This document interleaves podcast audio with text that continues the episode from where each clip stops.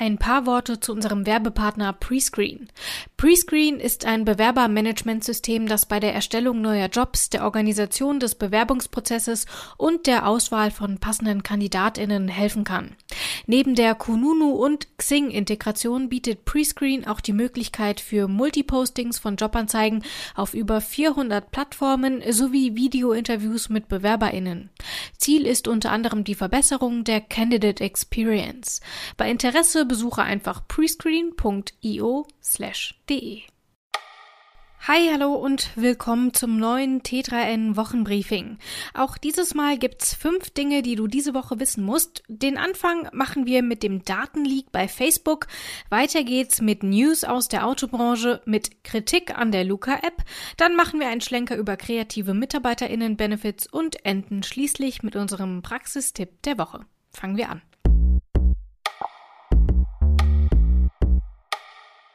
Du willst dich bei Mark Zuckerberg beschweren, weil schon wieder Daten geleakt wurden? Kein Problem, denn auch die Nummer des Facebook-Gründers wurde im Netz veröffentlicht. Gemeinsam mit den Telefonnummern von etwa einer halben Milliarden Menschen. Außerdem wurden Millionen E-Mail-Adressen, Namen, Wohnorte und Geburtsdaten ins Netz gestellt. Geklaut wurden die Daten aber wohl schon 2019.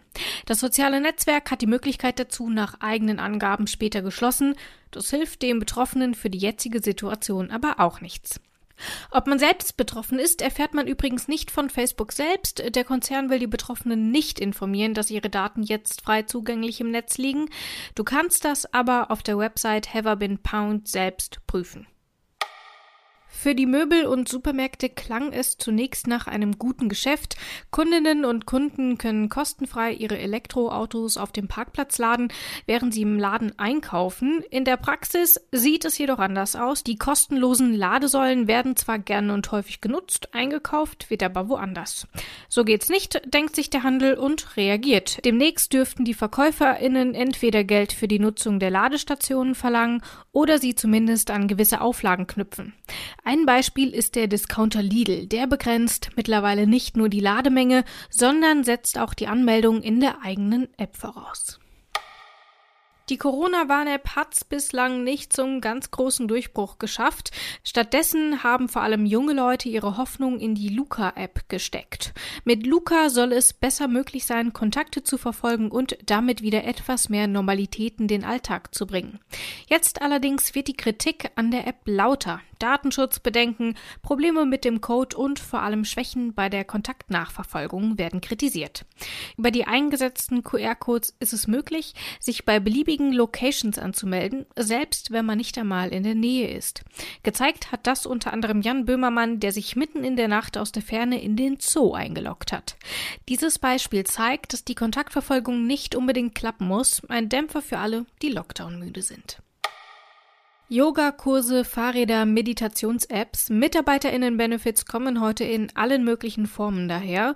Eher selten dabei Videospiele. Warum eigentlich, fragt sich T3N-Autor Matthias Greienbrink. Immerhin gibt es durchaus Studien, die auch dem Daddeln positive Effekte bescheinen. Geduld, Konzentration, Durchhaltevermögen profitieren beim Zocken allemal. Auf t3n.de schlagen wir dir daher gleich acht Games vor, mit denen du dich vom Arbeitsalltag erholen kannst. Homeoffice ist für viele Menschen in der Pandemie zum Alltag geworden, vom Bett zum Schreibtisch und zurück. Wenn es mal abenteuerlicher wird, kann aber auch was schiefgehen. Ausgerutscht, in den Finger geschnitten, was ebenso passiert. Aber wer haftet eigentlich, wenn wir uns beim Arbeiten in den eigenen vier Wänden verletzen? Dieser Frage geht Kira Schwitzky auf t3n.de nach und erklärt, wie die Rechtslage aussieht und was Unternehmen und Angestellte beachten müssen. Alle Artikel findest du natürlich auch in den Shownotes. Das war's für heute. Komm gut durch die Woche. Ciao.